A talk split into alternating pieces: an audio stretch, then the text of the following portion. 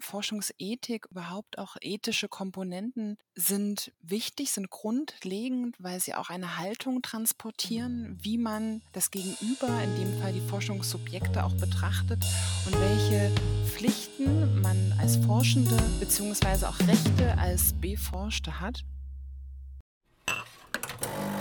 Auf ein Kaffee mit. Wissenschaftsthemen frisch aufgebrüht.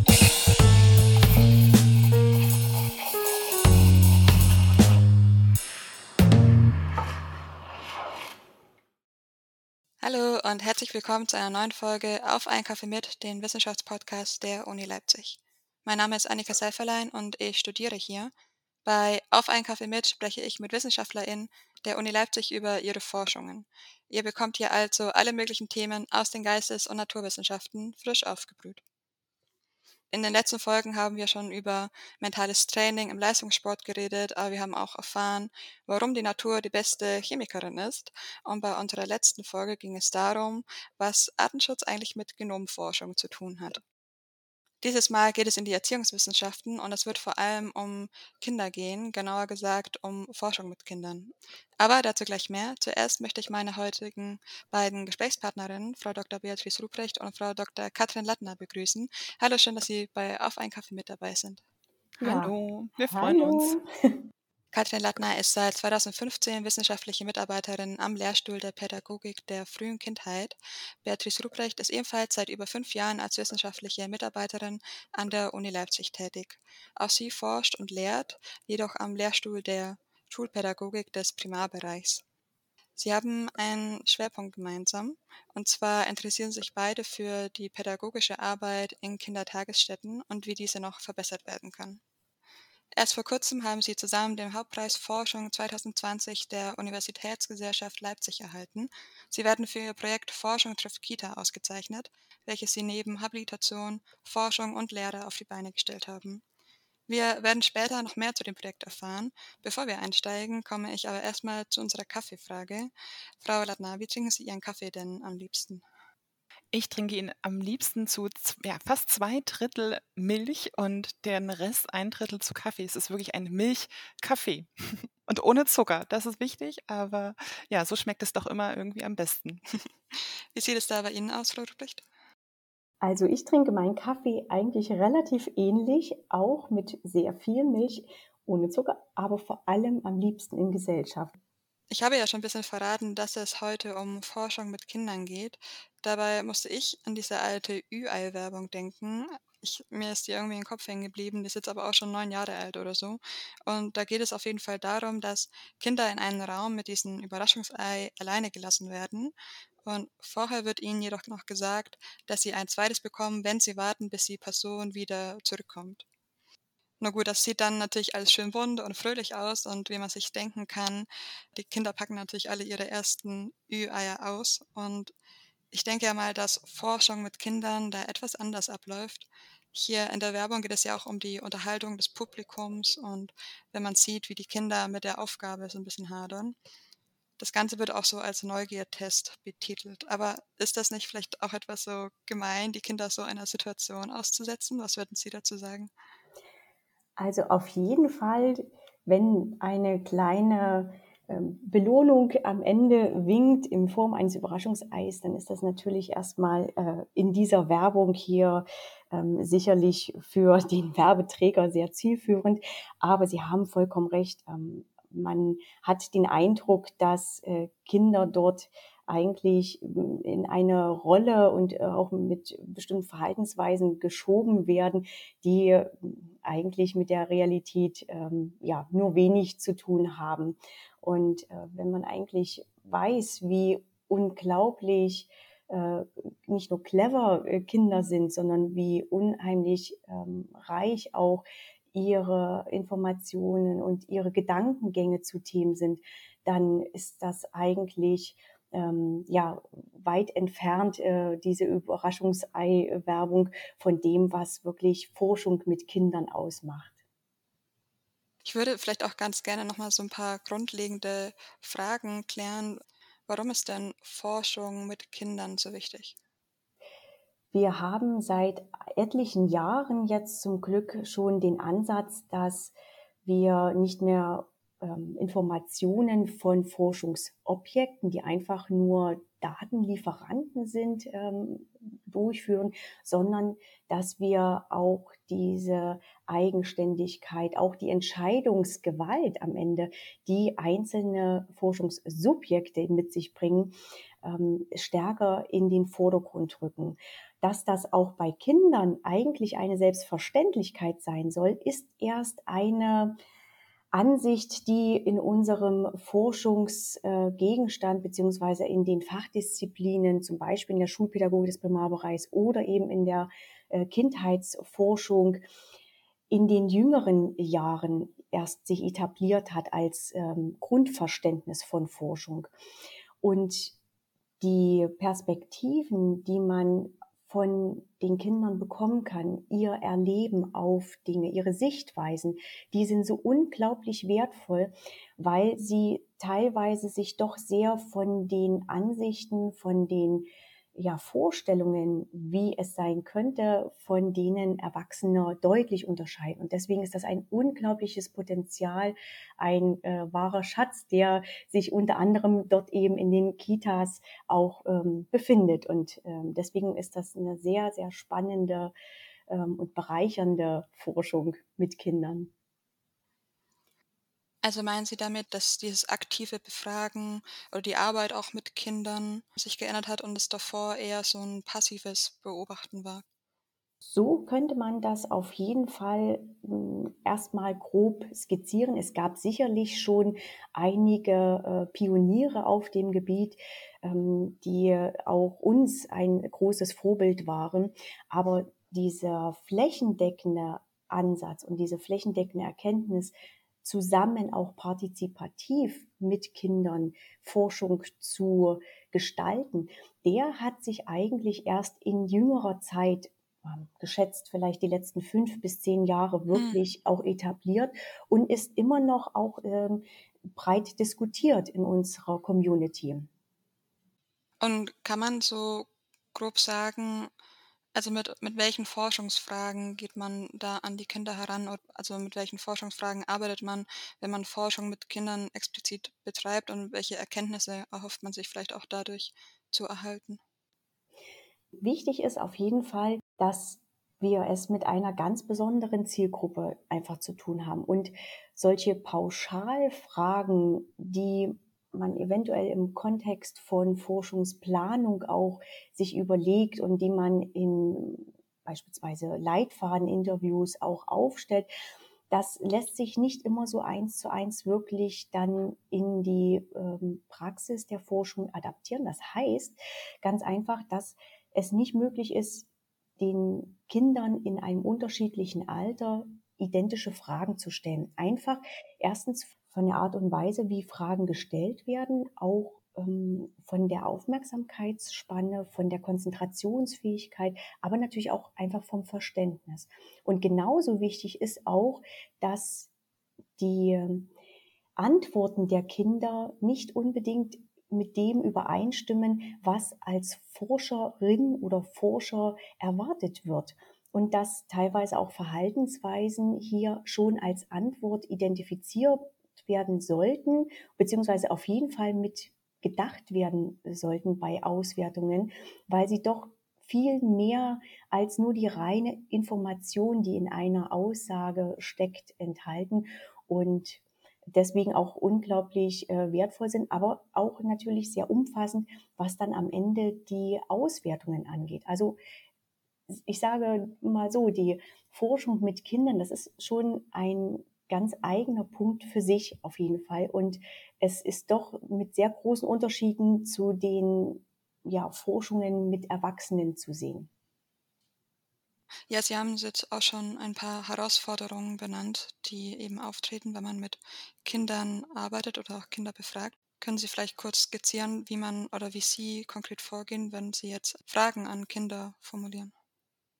Zum einen, was Frau Ruprecht auch schon erwähnt hat, ist es wichtig, sich im Vornherein natürlich über die Forschungsfrage klar zu werden und entsprechend auch die Kinder, die in die Untersuchung einbezogen werden sollen, hinsichtlich ihrer, ihres Alters anzuschauen, hinsichtlich auch ihrer Entwicklung, sprachliche Entwicklung und äh, ein Forschungsinstrument zu wählen, das nicht nur zielführend für die Beantwortung der Forschungsfrage ist, sondern auch abzuwägen, welches Forschungsinstrument kann man nutzen, um Kinder mit Kindern zu forschen, um Kinder zu erforschen in den entsprechenden Themenbereichen.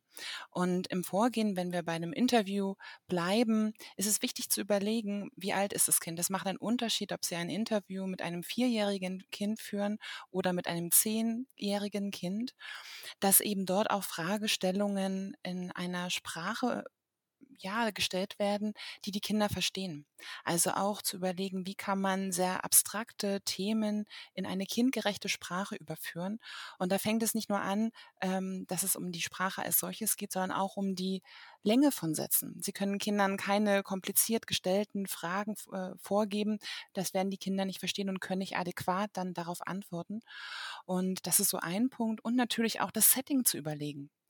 Wenn Sie mit Kindern forschen, dann wissen wir, dass Kinder natürlich äh, ein Vertrauen aufbauen, damit sie auch entspannt auf die Fragen antworten können. Also ist es wichtig, auch über das Setting nachzudenken, beispielsweise in Kindertageseinrichtungen, in Räumen, die den Kindern bekannt sind oder wenn Kinder gerade bei experimentalpsychologischen Experimenten dann in, in Räume eingeladen werden, die entsprechend auch zu vorzustellen, die Räume äh, einzuführen, zu zeigen, was es dort gibt, um eben diese Vertrauensbasis aufzubauen. Und daran schließt sich letztlich auch die Dauer einer Untersuchung an. Sie werden mit kleineren Kindern keine Untersuchungen von einer Stunde durchführen können, weil eben die Aufmerksamkeitsspanne dann nachlässt. Also sind es eher kurz angelegte Einheiten für die entsprechenden Interviews beispielsweise. Wahrscheinlich muss man sich dann auch darauf einstellen, dass man vielleicht den Versuch gar nicht komplett durchführen kann, weil das Kind vielleicht keine Lust mehr hat oder so. Wie geht man damit um? Genau. Da sind Sie eigentlich schon mitten in der Forschungsethik, in den forschungsethischen Standards drin. Wie geht man damit um, wenn ein Kind die Teilnahme an einer Untersuchung abbrechen möchte? Aus welchen Gründen auch immer. Und das ist natürlich ein, ein Recht, was den Kindern und auch natürlich den Erwachsenen aus Sicht der Forschungsethik zusteht und wo Forschende auch reagieren müssen und dem Willen des Kindes auch nachgeben und das Kind quasi nicht nicht zwingen können, weiterhin an der Untersuchung teilzunehmen oder noch ähm, im Raum zurückzuhalten oder nicht äh, wieder zu den Eltern oder zu anderen Bezugspersonen zurückgehen zu lassen. Sie haben jetzt auch schon Kindertagesstätten immer wieder mal erwähnt. Ist es denn üblich, dort Forschungsprojekte durchzuführen? Weil ich glaube, wenn ich so drüber nachdenke, also ich könnte, hätte mir es damals gar nicht vorstellen können, dass in meinem Kindergarten so ein Forschungsprojekt äh, durchgeführt wird. Es hat in den letzten Jahren einen, einen Aufschwung gegeben. Die Disziplin der Frühpädagogik beziehungsweise der Kindheitsforschung hat einen Aufwind erfahren, das stärker die WissenschaftlerInnen interessiert hat, was auch in dem Kontext, in dem institutionellen Setting Kita passiert.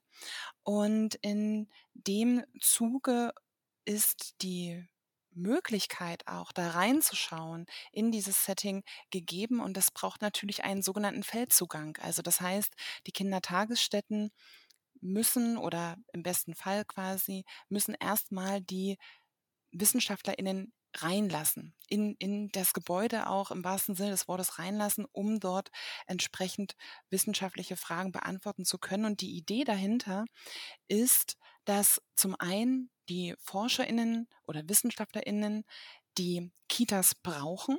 Ne? Sie brauchen den Zugang, um entsprechende wissenschaftliche Fragen eruieren, beantworten zu können, um Wissen zu generieren über die Entwicklung von Kindern, über Interaktionsverhalten ähm, zwischen Fachkräften und Kindern, um am Ende ja auch die Qualität, die Qualität, die pädagogische Qualität der Fachkräfte und der Arbeit auch zu verbessern. Und auf der anderen Seite braucht auch die pädagogische Praxis, also die Fach- und Leitungskräfte in den Kitas, braucht das Wissen, das Fachwissen beziehungsweise die wissenschaftlichen empirischen Erkenntnisse, um darauf ihr professionelles Handeln letztlich auch aufbauen und damit auch begründen zu können. Und wir sprechen in dem Zuge von einem Interdependenzverhältnis. Das bedeutet, es ist ein Abhängigkeitsverhältnis von diesen beiden Systemen, Forschung beziehungsweise Kita. Und in dem Zuge ist es dennoch wichtig auch zu sagen, dass es keine Selbstverständlichkeit ist, dass Forscherinnen in die Kitas hineingelassen werden, denn mit Forschung gehen ja auch bestimmte Anforderungen einher, die die Praxis auch erfüllen muss. Und das sind ne, zum einen, kann ich schon an der Stelle erwähnen, äh, ein, ein Mehraufwand. Ne? Also es müssen Räume zur Verfügung gestellt werden, in denen Kinder beispielsweise befragt werden können. Es müssen Eltern informiert werden. Es müssen Fachkräfte umsortiert werden, in den Gruppen anderweitig eingesetzt werden und so weiter. Also das heißt, Forschung ist keine Selbstverständlichkeit und es ist immer noch mit einer, ja, sollte mit einer gewissen Dankbarkeit verknüpft sein, in die Praxis auch eintauchen zu dürfen.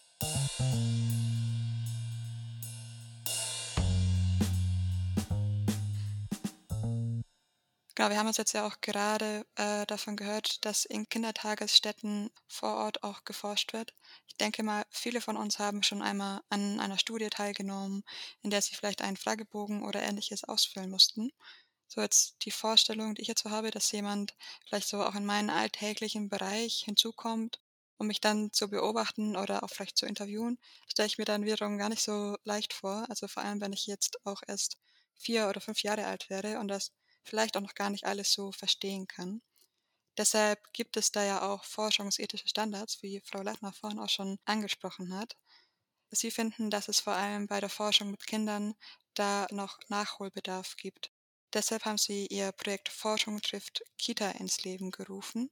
Vielleicht um nochmal kurz einen Abriss zu machen, welche forschungsethischen Standards gibt es denn in dem Bereich schon, auf die sich ForscherInnen stützen können? In dem Bereich gibt es tatsächlich einige ähm, sogenannte Ethikrichtlinien von verschiedenen Institutionen. Man muss aber sagen, dass es speziell auf das Forschungsfeld Kita eigentlich keine zugeschnittenen Standards gibt. Bis jetzt, wenn wir uns zum Beispiel äh, den Ethikkodex aus dem Jahr 2016 der Deutschen Gesellschaft für Erziehungswissenschaft anschauen, der auch doch für unsere beiden Fachdisziplinen sehr zielführend sind und auch wegweisend, dann sehen wir, dass dort innerhalb von, sagen wir, einem Paragraphen auf einer Seite festgehalten ist, auf was es im Grundprinzip ankommt. Das ist einmal selbstverständlich dieser Ansatz, dass eine Teilnahme immer freiwillig erfolgen muss. Das heißt, niemand darf dazu gezwungen werden, an Forschung teilzunehmen. Und das ist eigentlich selbstverständlich natürlich genauso auch für Kinder geltend wie auch für erwachsene Teilnehmende. Auf der anderen Seite ist ein weiteres wichtiges Grundprinzip, was auch zu den Standards zählt, die sogenannte informierte Einwilligung. Das heißt, ein Teilnehmender oder eine Teilnehmerin kann nur dann abschätzen, ob und in welchem Rahmen äh, eine Teilnahme möglich ist und auch befürwortet wird, wenn ausreichende Informationen darüber vorliegen, was denn eigentlich zum Beispiel das Ziel der Studie oder der Erhebung ist, was dann auch mit den Daten gemacht wird, in welchem Kontext diese verarbeitet werden. Und das führt auch eigentlich schon zu dem nächsten Ansatz und auch dem weiteren Eckpfeiler dieser äh, Ethik-Kodex-Beschreibungen, die sogenannten Datenschutzrichtlinien. Das heißt, dass ganz klar auch verständlich beschrieben ist, dass es immer einen vertraulichen Umgang mit Daten geben muss, mit Informationen, die gesammelt werden, dass auch Fremde, also Dritte außerhalb des Projektes nicht darauf zugreifen können und was zwischen den Zeilen steht. Und das ist eben das große, ähm, ja, die große Herausforderung auch zum Beispiel für NachwuchswissenschaftlerInnen ist eigentlich die Interpretierbarkeit, die Auslegung, die jetzt in den aktuellen Standards noch hm, sehr äh, individuell ist. Das heißt also, diese Standards, die es beschrieben äh, gibt, können noch unterschiedlich interpretiert werden. Das muss man ganz klar sagen. Und deswegen war das und ist auch für uns immer noch ein Anlass, dass wir gerade hier ein, einen Beitrag leisten, wie das Ganze konkretisiert, spezifiziert und auch klarer formuliert werden kann, um was es im Kern geht. In den aktuellen Standards mit diesen drei Säulen eben Freiwilligkeit, informierte Einwilligung und Datenschutz gibt es bislang noch keinen Bezugspunkt zu den speziellen Anforderungen im Bereich und im Feld der Kindertagesstätten. Was fehlt denn Ihrer Meinung nach an Forschungsstandards in der kindheitspädagogischen Forschung? Ich kann mir gut vorstellen, dass vielleicht auch dieser Punkt Informiertheit gar nicht so einfach ist, wenn es um Kinder geht, ab wann man quasi sagen kann, dass Kinder ausreichend informiert sind oder das ausreichend verstanden haben. Auch da sind spezifische Voraussetzungen gegeben, dass eben Forschende darauf achten müssen, wie sie Kindern ihre Forschung erklären. Und auch da ist die Sprache entscheidend, vielleicht auch der Einsatz von anderen hm, Medien oder von, von Bildern, wo Kinder schneller erfassen können, warum ist der Forschende oder ist die Forschende hier vor Ort und möchte meine Stimme oder mein, mein, meine Meinung zu etwas wissen oder mich beobachten. Und das Thema der Optimierung es ist so, dass wir zum einen ausgehend von den Erfahrungen auch in dem Forschungsprojekt dazu hm, die eine Empfehlung aussprechen, die entsprechend forschungsethischen Standards auf die Besonderheiten in der Institution Kita beziehungsweise in Bezug auf die Forschung im pädagogischen Bereich zu konkretisieren, sie daraufhin zu präzisieren. Und dahingehend besteht zum einen die Notwendigkeit, dass man eine Teilnahmeanweisung vermeidet. Mit Teilnahmeanweisung meinen wir, dass zum Beispiel Eltern darüber entscheiden, ob die Kinder teilnehmen und die Kinder nicht darüber oder nicht nochmal gefragt wurden, ob sie denn auch gern an der Untersuchung teilnehmen möchten. Also auch da ein, eine Sensibilisierung vorzunehmen. Das Gleiche gilt aber auch für Kita-MitarbeiterInnen. In dem Zuge gibt es Forschungsprojekte, wo der Träger über die Teilnahme an einer Untersuchung entscheidet und nicht die Fachkräfte selbst nochmal gefragt werden. Und das soll eben vermieden werden und entsprechend einer, wir nennen es Bevormundung der Kinder auch entgegengesteuert werden. Und auf der anderen Seite ist auch eine Optimierung, dass in der Stelle auch die Rechte der Kinder beachtet werden, wenn wir uns dem widmen und ihren Interessen, den kindlichen Interessen eine stärkere Gewichtung zugesprochen wird. Und daraus ergibt sich letztlich der Aspekt der Partizipation, also der Mitbestimmung, der Beteiligung der Kinder, die unserer Meinung nach in die forschungsethischen Standards mit einfließen und dort verankert werden sollten. Zum Beispiel der Gestaltung auch von Rahmenbedingungen, also wann und wo soll die Untersuchung stattfinden, dass Kinder dort auch mitentscheiden dürfen, wo das beispielsweise in der Kita, in welchem Raum eine Beobachtung oder ein Interview stattfinden darf und soll. Das sind so einige Punkte, von denen wir sagen, dass es dahingehend einen Weiterentwicklungsbedarf für die forschungsethischen Standards gibt. Unser Forschungsprojekt Forschung trifft Kita hat auch noch einmal ganz deutlich gemacht, dass einerseits die Kindertagesstätten und auch insbesondere die pädagogischen Fachkräfte und die Leitungskräfte in diesen Einrichtungen wohl sehr stark daran interessiert sind, an Forschung teilzunehmen und auch die Bedeutung dieser Forschung aus dem frühkindlichen Bereich für sehr wertvoll erachten, auch gewinnbringend für ihre eigene Professionalisierung.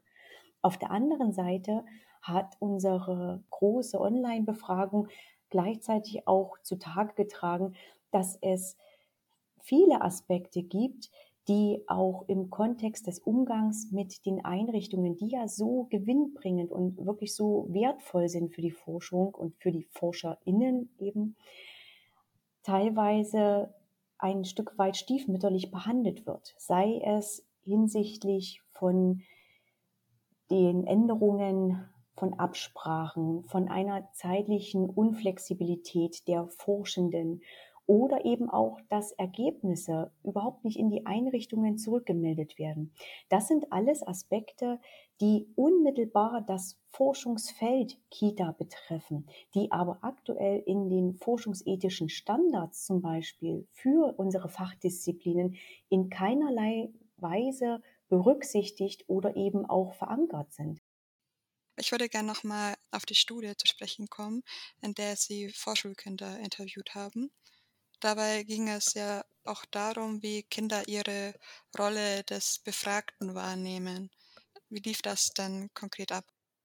Wir haben diese Teilstudie durchgeführt im Frühjahr 2017 und haben an der Stelle mit Studierenden aus dem Studiengang Grundschullehramt hier an der Erziehungswissenschaftlichen Fakultät zusammengearbeitet, die im Rahmen eines Seminares die Aufgabe hatten, die Vorstellungen von Vorschulkindern in Bezug auf Schule zu erfassen. Und mit diesen Studierenden sind wir in ausgewählte Kindertagesstätten gegangen, haben natürlich unter der Einhaltung der entsprechenden forschungsethischen Standards dort die Untersuchung anvisiert und am Ende auch durchgeführt. Und die lief so ab, man kann sich das vorstellen, wir hatten einen Raum gehabt, in der jeweils drei Kinder als Kindergruppe saßen und jeweils zwei Studierende, die im ersten Untersuchungsteil die Kinder zu ihren Vorstellungen von Schule befragt haben. Das lief so circa zehn Minuten. Die Kinder konnten auch während des Interviews, während der Befragung malen. Und nachdem diese erste Befragung der Kinder abgeschlossen war, sind Frau Ruprecht und ich zu zweit in diese Kindergruppe und haben die Kinder zu ihrem Erleben befragt. Also wie haben sie die ähm, die Forschung mit den Studierenden, wie haben Sie die Zeit erlebt? Waren Sie freiwillig hier? Wollten Sie eigentlich gern lieber andere Dinge spielen oder hm, was, welche Vorstellungen von Forschung oder von ForscherInnen haben die Kinder? Das waren so die Fragen, die wir direkt im Anschluss mit diesen Kindergruppen besprochen haben. Und wir haben das so konzipiert, damit wir natürlich auch dem Verlust, dem Erinnerungsverlust der Kinder entgegensteuern können. Das heißt, die erste, der erste Untersuchungsteil war noch so frisch, dass wir da an der Stelle direkt ansetzen konnten. Und unser zweiter Untersuchungsteil dauerte auch circa 10 bis 14 Minuten. Das heißt, wir haben in dem zweiten Untersuchungsteil konkret versucht, die forschungsethischen Standards aus Sicht der Kinder zu eruieren, inwiefern die also eingehalten wurden. Konnten die Kinder offen auf die Fragen antworten, weil sie meinten, dass sie gemalt haben währenddessen, dass sie das dann irgendwie aufs dadurch ausgedrückt haben, ihre Antworten? In dem zweiten Untersuchungsteil, in dem Frau Ruprecht und ich mit den Kindern im Gespräch waren, haben wir den Kindern offene Fragen gestellt. Sie konnten also ganz frei darauf antworten. Das war auch ein Gespräch. Das heißt also, was wir angesprochen haben, Kinder antworten nicht immer so konkret auf Fragen, wie wir uns das vielleicht wünschen. Das heißt, es wurden auch Nebenthemen angesprochen und diskutiert. Und sie durften auch, wenn sie das wollten, nebenbei malen, um sich wohlzufühlen in dem Setting und es als ein angenehmes Gespräch, ein angenehmes Miteinander zu empfinden. Und wie gesagt, es waren so Fragen in Bezug auf die Informiertheit. Und dabei stellte sich zum Beispiel heraus, dass es Unterschiede gab. Also es gab quasi Bezugspersonen, Personen in der Kita, also Fachkräfte, die die Kinder über das Erscheinen der ForscherInnen und der Studierenden erst in dem Moment, als die in die Kita eingetreten sind, informiert haben. Es gab aber auch andere Fachkräfte, die das schon einen Tag vorher beispielsweise gemacht haben, um die Kinder darauf vorzubereiten. Und wir haben aber auch von den Kindern erfahren, dass es einen Fall gab, wo die Mutter das Kind zu der Untersuchung angemeldet hat und eine Teilnahme des Kindes bestätigt hat, ohne dass das Kind gefragt wurde, ob es das überhaupt möchte. Also von der Mutter nicht gefragt wurde. Und das waren so die ersten Indizien, die wir dann genutzt haben, um letztlich zu schauen, inwiefern die forschungsethischen Standards mit Kindern eingehalten werden. Aber wahrscheinlich wird den Kindern dann nicht so konkret gesagt, äh, dass jetzt in dem äh, Fall der Studie, dass danach dann nochmal Personen reinkommen und man dann äh, zum Thema beforscht werden gefragt wird, oder? Wir haben das tatsächlich an der Stelle hm, kindgerecht aufbereitet. Das heißt, die Kinder wussten, dass jeweils unterschiedliche Personen mit ihnen sprechen werden. Und es wurde den Kindern auch gesagt, dass die erste Untersuchung durch die Studierenden durchgeführt wird, wo sie zu ihren, ähm, was sie von Schule denken, ne? also diese kindgerechten Formulierungen.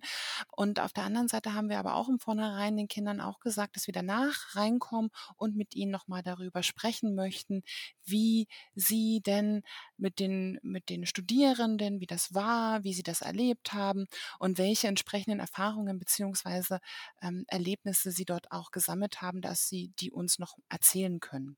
Und in dem Zuge haben wir das in der Studie, die wir durchgeführt haben, den Kindern auch schon von vornherein so transparent wie möglich und verständlich wie nötig auch vermittelt. An sich stelle ich mir die Auswertung des Interviews vielleicht auch irgendwie ganz amüsant vor, weil Sie auch meinten, dass die Kinder dann auch teilweise vom Thema abwichen. Also wie haben dann die Kinder dann die Forschenden letztendlich gesehen? Das war wie Sie es auch schon angesprochen haben, teilweise wirklich amüsant. Und dann waren wir natürlich auch als Forschende gefordert, nicht zu lachen, beziehungsweise auch, ähm, dass, sie, dass bei den Kindern nicht das Gefühl auftritt, dass wir über sie lachen. Dennoch waren die Vorstellungen von Kindern, was Forschende, was WissenschaftlerInnen sind, ja, sehr, sehr spannend, denn sie hatten die Vorstellung, dass sie Detektive sind. Sie sind Suchende, sie haben dieses Gleichnis aufgestellt, es sind wie Archäologen, wie Schatzsucher, die alte, alte Relikte finden oder Dinosaurierknochen. Und da kam natürlich die kindliche Welt, die ne, durch Bücher, durch Medien geprägt ist, auch zum Tragen. Aber was dahinter ja liegt, ist eigentlich schon die Erkenntnis, die Forschende ja tatsächlich in dem Zuge auch vollziehen, nämlich sie suchen. Sie suchen nach Antworten auf Fragen und sie finden etwas. Und das haben Kinder schon in ihrer kindlichen Vorstellung, wie gesagt, geprägt durch die Medien, auch schon erfasst.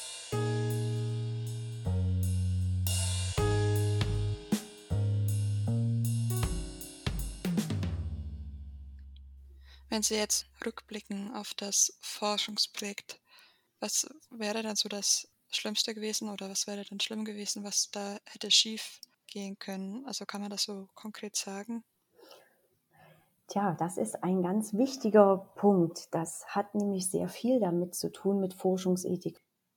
Nach den aktuellen, ja sehr allgemeinen forschungsethischen Standards ist es quasi immer die Pflicht, alle Teilnehmenden darüber zu informieren, dass auch ein Teilnahmeabbruch immer wieder möglich ist und selbst während des Gesprächs oder während der Erhebung es immer wieder offen steht, für die Teilnehmenden auch zu sagen, ich möchte jetzt nicht mehr teilnehmen oder ich möchte auch nicht, dass meine Daten verwendet werden oder meine Informationen. Das drücken natürlich Kinder dann anders aus als ähm, Erwachsene, aber das Grundprinzip ist ja das gleiche.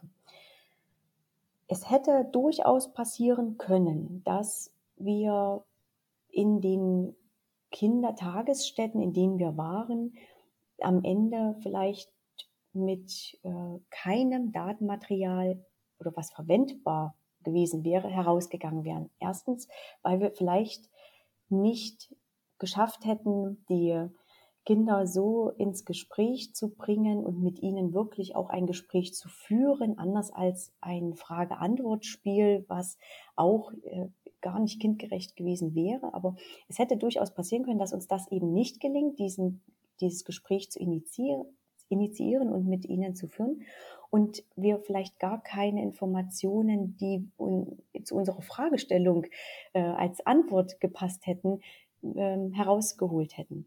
Aber es hätte uns genauso passieren können, dass der Feldzugang überhaupt nicht möglich ist. Und zwar seitens der Kindertagesstätten, eben aufgrund von sehr hohen Belastungen, von einem unfassbar großen Aufgabenpensum, dass die Kitas und auch insbesondere die pädagogischen Fachkräfte in den Kitas jeden Tag zu bewältigen haben. Das darf keinesfalls unterschätzt werden. Und das ist ebenso wesentlich, dass auch diese Selbstverständlichkeit von Forschungsdurchführung eben einfach nicht existent ist und auch äh, keinesfalls so gesehen werden kann, dass ForscherInnen auf die Idee kommen, dass zu jeder Zeit, zu jedem ähm, auch hm, Zeitpunkt im Kalenderjahr mit verschiedenen ähm, ja, Festen und Feiern und Abläufen die es nun mal im Kita-Alltag gibt, auch Forschung überhaupt möglich ist. Und das muss man sich definitiv bewusst machen, dass das ein wirkliches Geschenk ist, dass man Teilnehmende findet und vor allem, dass dann auch von den Älteren auch noch die Einwilligung gegeben wird, dass die Forschung tatsächlich mit Kindern überhaupt auch genehmigt oder eben äh, erlaubt wird. Das ist ein ganz wertvolles Geschenk. Und wie gesagt, es hätte uns passieren können, dass wir weder den Zugang zum Feld bekommen, noch dass wir mit den Kindern überhaupt Gespräche so führen können, dass ähm, das nutzbar ist für uns, für unsere Forschungserkenntnis. Genau, vielleicht auch nochmal ein, ein kleiner Ausblick. Was erhoffen Sie sich denn äh, mit dem Projekt konkret zu erreichen?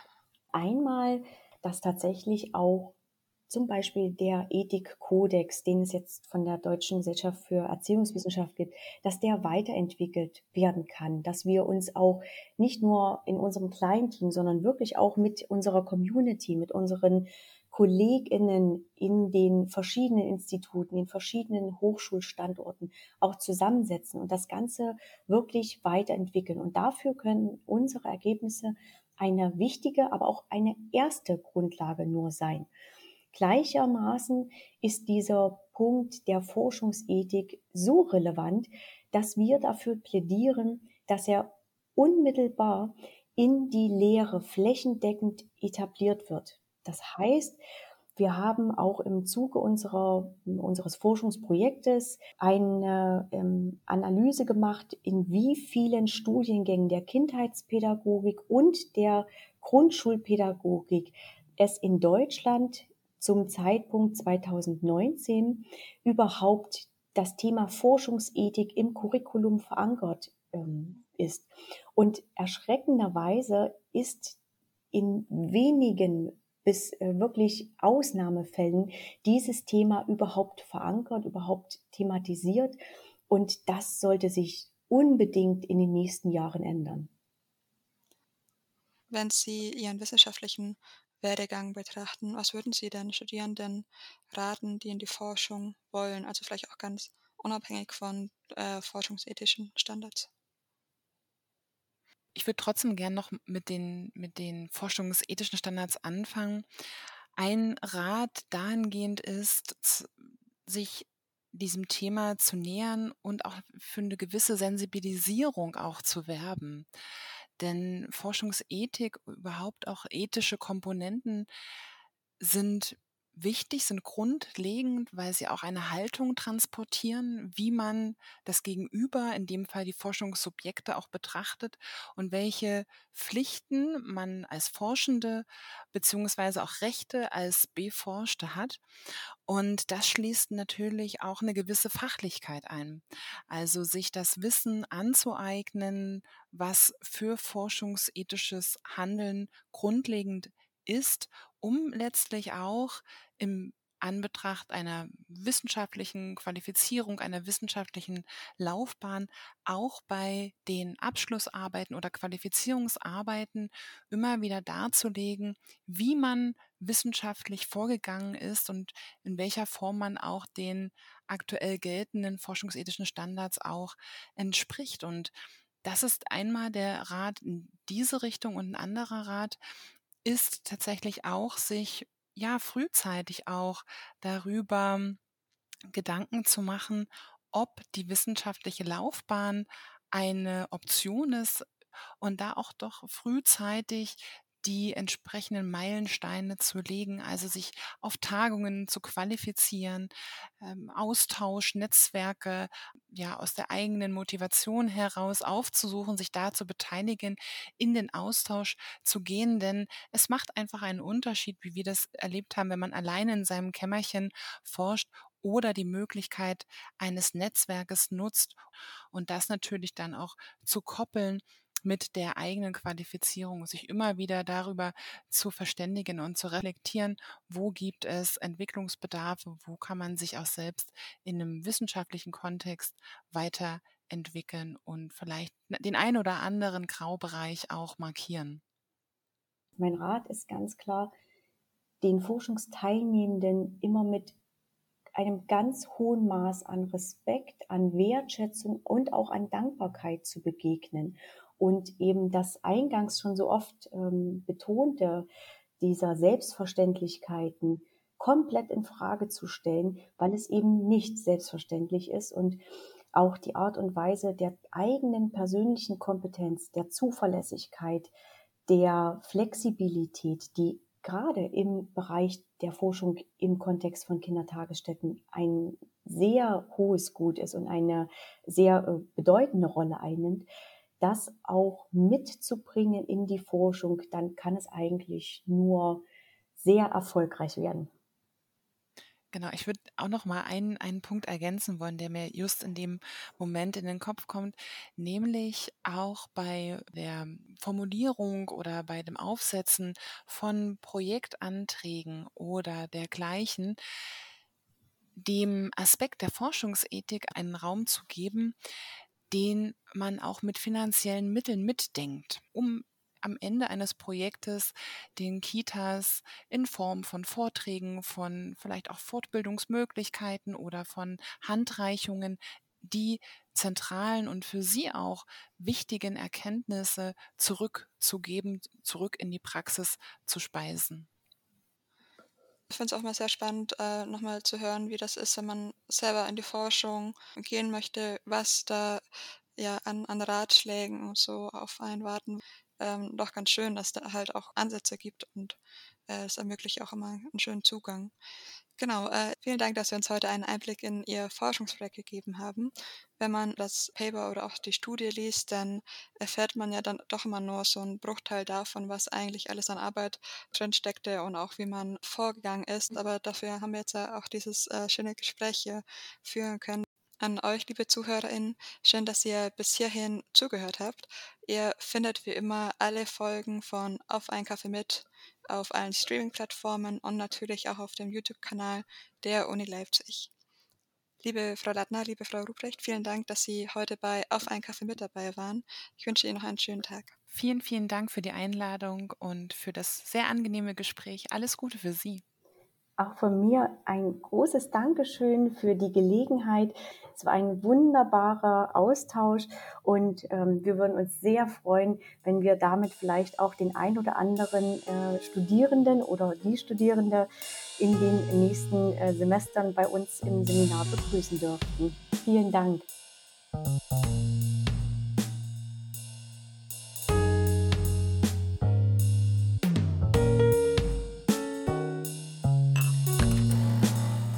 Ein Kaffee mit.